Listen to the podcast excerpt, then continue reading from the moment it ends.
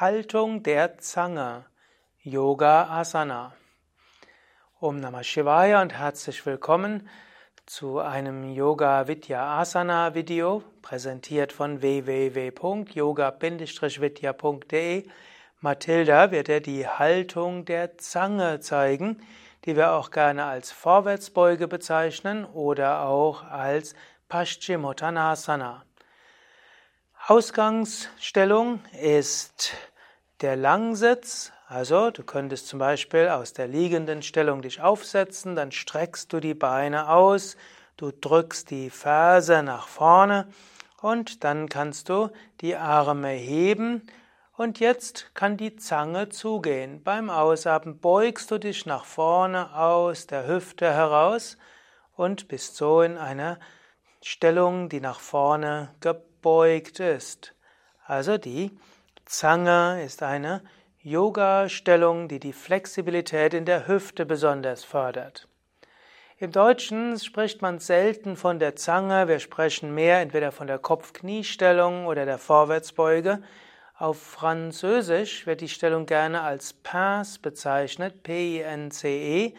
Vermutlich, weil sie schon in der Gymnastik so genannt wurde, so haben sich die Yoga-Lehrenden auch daran angepasst. Und gerade zum Beispiel in Übersetzungen aus dem Französischen der Bücher von André van Liesbeth ist diese Stellung bekannt als die Zangenhaltung, Zangenstellung, Zangenposition, Zangenpose oder auch die Haltung der Zange. Ja, wenn du dann deine Stellung gefunden hast, kannst du ein paar Atemzüge die Stellung ruhig halten. Etwas Schönes auch an der Zange ist, dass sie ausdrückt, dass die Beugung aus dem Hüftgelenk ist und nicht aus dem Rücken heraus.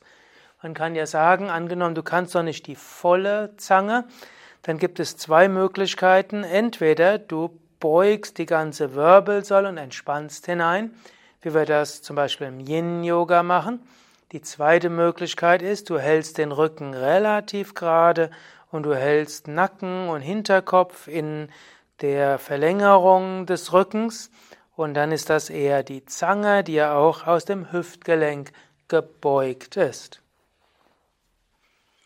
Wenn du mehr wissen willst über die Wirkung der Zange, dann geh auf unsere Internetseite www.yoga-vidya.de und schaue nach unter Vorwärtsbeuge oder Paschimottanasana. Da sind die bei Yoga Vidya üblicheren Namen für diese gleiche Stellung, die eben auch als Zange bezeichnet werden kann.